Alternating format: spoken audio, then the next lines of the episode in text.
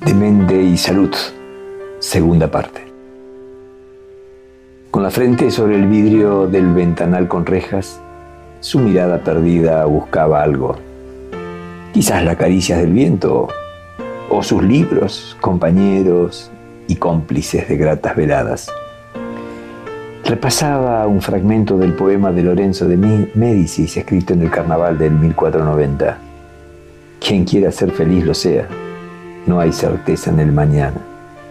No sabía por qué, pero lo repetía con insistencia. Quería entender en qué lugar estaba mientras miraba buscando el trigal de sus escrituras, que podía hablarle al viento. En eso estaba cuando la puerta se abrió súbitamente y el doctor de la cabeza Ingresó sin saludar. Siéntese en la cama, le dijo. ¿Quién es usted? preguntó respetuoso. ¿El médico? Dijo y le extendió el estetoscopio sobre el pecho. ¿Estoy enfermo de algo que no sepa? Volvió a preguntar. El galeno sonrió.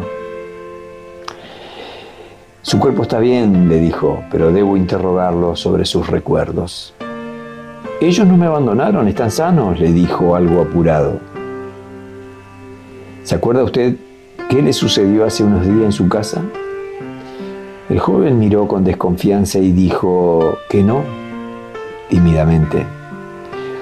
Usted tuvo una crisis de agitación con pensamientos confusos. Mire, mi única confusión es que no sé dónde estoy, le respondió y agregó, ¿me lo puede usted explicar? Ya lo haré en su momento, ahora soy yo el que pregunta, dijo el médico con gesto adusto, y eso tensó al joven, que respondió muy serio, quiero irme a mi casa. De inmediato, dos rudos enfermeros se acercaron y se pusieron a su espalda, lo que le provocó mayor alteración, mayor tensión. Quiero irme a mi casa, esta no es mi casa. ¿Quiénes son ustedes? ¿Qué buscan acá? Y en posición defensiva se puso de pie.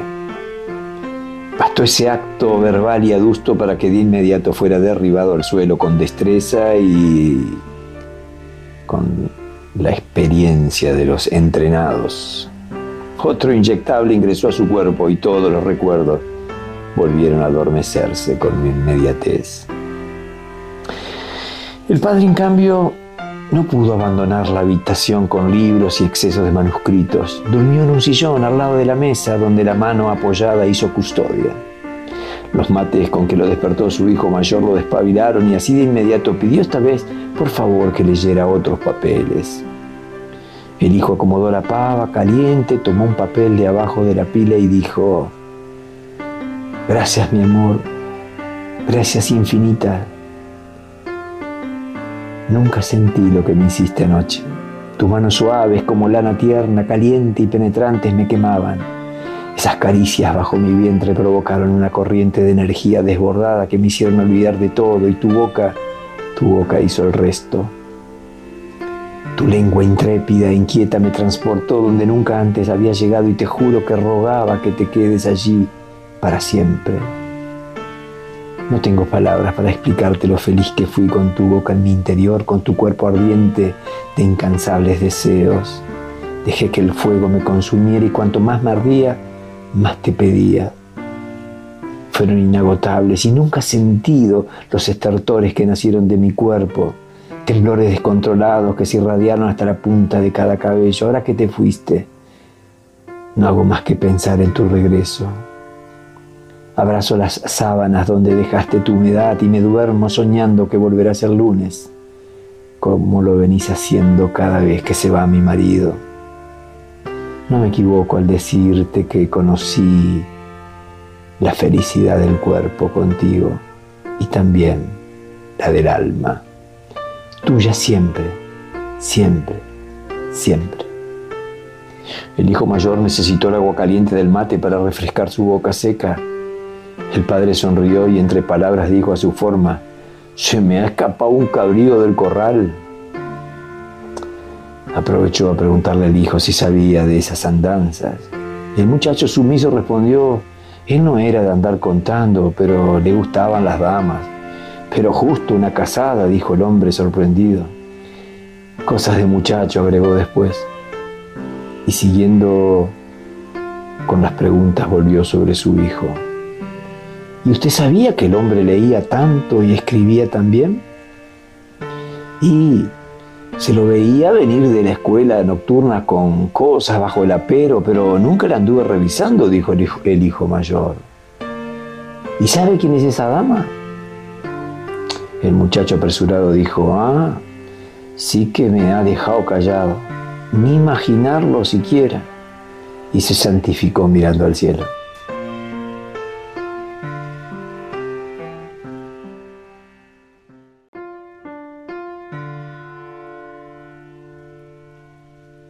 Demente y salud, segunda parte.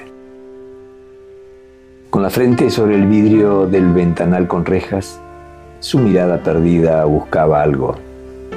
Quizás la caricia del viento o sus libros, compañeros y cómplices de gratas veladas. Repasaba un fragmento del poema de Lorenzo de Médicis escrito en el carnaval del 1490. Quien quiera ser feliz lo sea, no hay certeza en el mañana. No sabía por qué, pero lo repetía con insistencia. Quería entender en qué lugar estaba mientras miraba buscando el trigal de sus escrituras, que podía hablarle al viento. En eso estaba cuando la puerta se abrió súbitamente y el doctor de la cabeza ingresó sin saludar. Siéntese en la cama, le dijo. ¿Quién es usted? preguntó respetuoso. ¿El médico? Dijo y le extendió el estetoscopio sobre el pecho. ¿Estoy enfermo de algo que no sepa? Volvió a preguntar. El galeno sonrió. Su cuerpo está bien, le dijo, pero debo interrogarlo sobre sus recuerdos. Ellos no me abandonaron, están sanos, le dijo algo apurado. ¿Se acuerda usted qué le sucedió hace unos días en su casa? El joven miró con desconfianza y dijo que no, tímidamente. Usted tuvo una crisis de agitación con pensamientos confusos. Mire, mi única confusión es que no sé dónde estoy, le respondió y agregó, ¿me lo puede usted explicar? Ya lo haré en su momento, ahora soy yo el que pregunta, dijo el médico con gesto adusto, y eso tensó al joven, que respondió muy serio, quiero irme a mi casa. Inmediato, dos rudos enfermeros se acercaron y se pusieron a su espalda lo que le provocó mayor alteración, mayor tensión. Quiero irme a mi casa. Esta no es mi casa. ¿Quiénes son ustedes? ¿Qué buscan acá? Y en posición defensiva se puso de pie. Bastó ese acto verbal y adusto para que de inmediato fuera derribado al suelo con destreza y con la experiencia de los entrenados. Otro inyectable ingresó a su cuerpo y todos los recuerdos volvieron a adormecerse con inmediatez. El padre, en cambio, no pudo abandonar la habitación con libros y excesos de manuscritos. Durmió en un sillón al lado de la mesa donde la mano apoyada hizo custodia. Los mates con que lo despertó su hijo mayor lo despabilaron y así de inmediato pidió esta vez, por favor, que leyera otros papeles. El hijo acomodó la pava caliente, tomó un papel de abajo de la pila y dijo, gracias mi amor, gracias infinita. Nunca sentí lo que me hiciste anoche. Tus manos suaves como lana tierna, caliente y penetrantes me quemaban. Esas caricias bajo mi vientre provocaron una corriente de energía desbordada que me hicieron olvidar de todo y tu boca, tu boca hizo el resto.